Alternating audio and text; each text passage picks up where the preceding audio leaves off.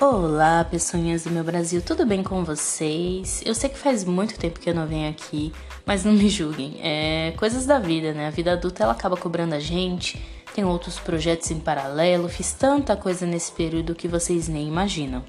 Às vezes a vida cobra e a gente tem que fazer algumas coisas que não são tão legais, e a gente acaba deixando coisas que de fato nos preenchem meio de lado. Mas hoje eu me deparei com uns vídeos e aí eu resolvi trazer uma discussão aqui para falar com vocês.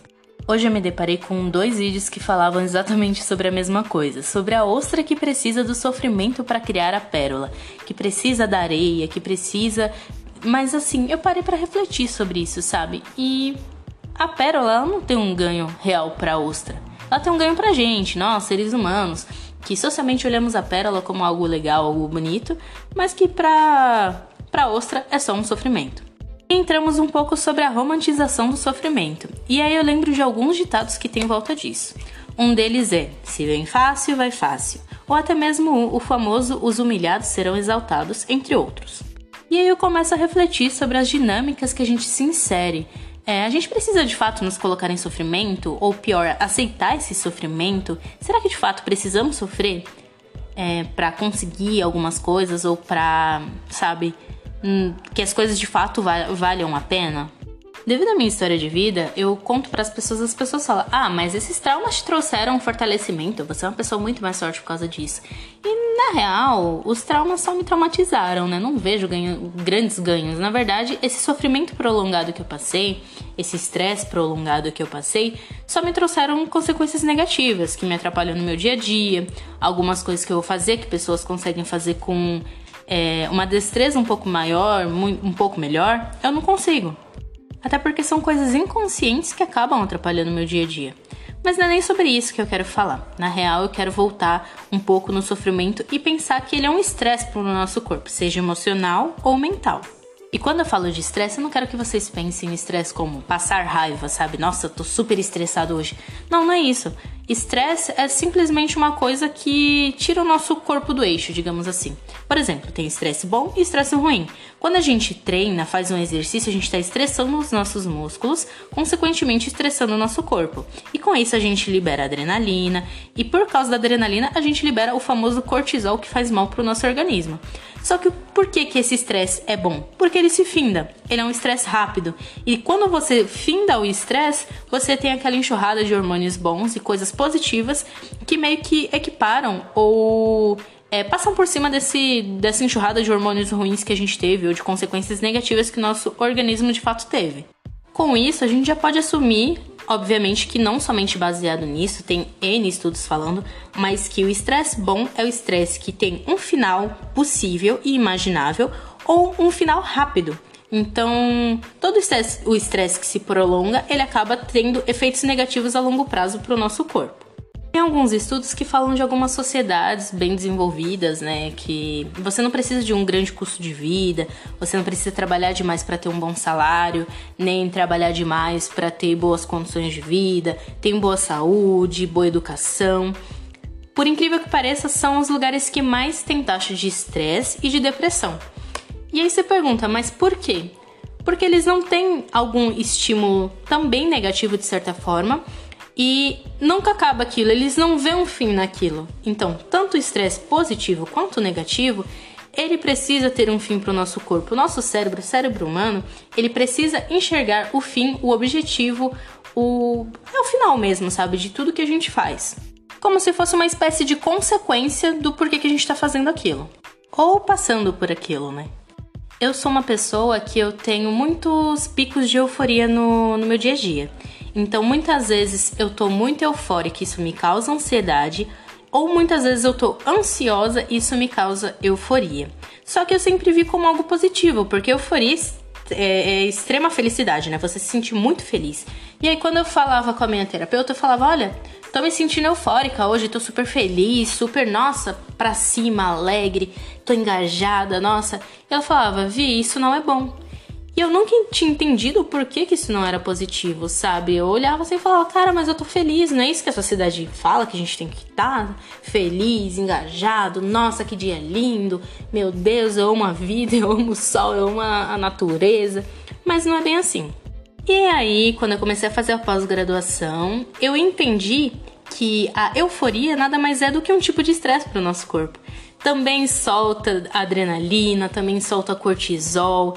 E como não tem um porquê daquilo, a gente não tem, é, a gente não consegue findar de uma forma positiva ou negativa, é, acaba, na verdade, desgastando o nosso corpo e gerando um estresse negativo.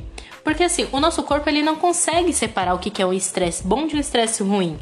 É, se a gente está muito feliz e prolonga esse esse estresse positivo, a gente vai estar tá tendo o mesmo efeito do que se a gente tiver um estresse lá por causa de trabalho e a gente ficar trabalhando, continuar trabalhando loucamente e prolongar aquele estresse.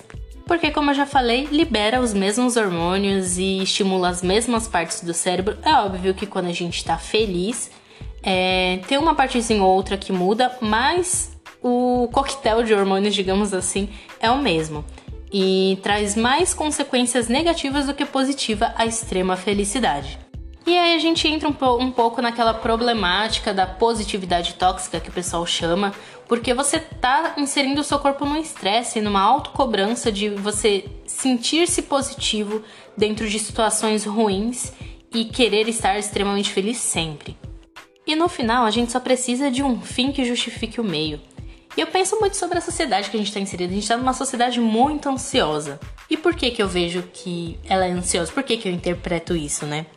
Eu vejo que muitas vezes a gente é encorajado a fazer coisas, tomar decisões, é, trabalhar, investir dinheiro sem algo concreto é, às vezes algumas coisas abstratas que acabam fazendo com que a gente se sinta inseguro e sempre pensando no próximo passo, porque a gente não tá vendo as reais consequências daquilo.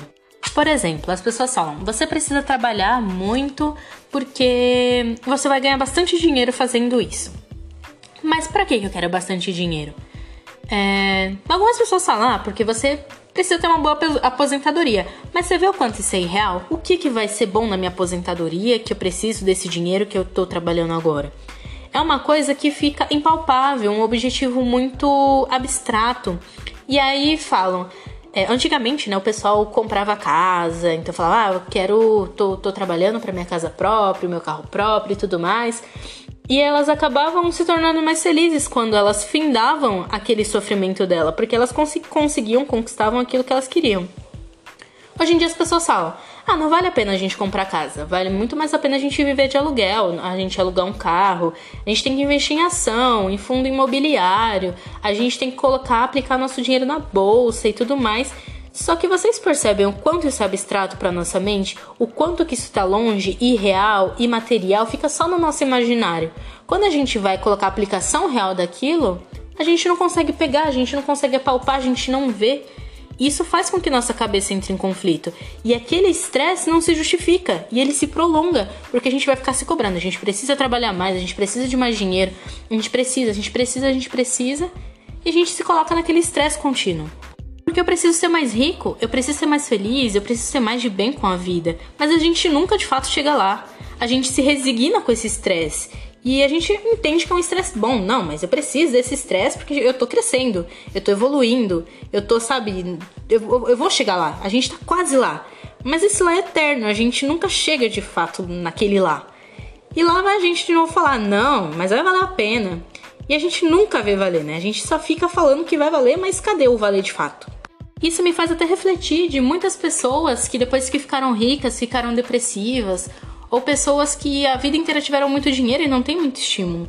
Por quê? Porque o, o lá nunca chega, elas não têm um lá, entendeu? Elas não têm uma conquista para de fato é, fazer, para de fato conquistar. Então fica sempre naquele lá que nunca chega ganhar mais dinheiro, mas para quê? Sem um fundamento, uma, um embasamento real do porquê que ela precisa fazer aquilo.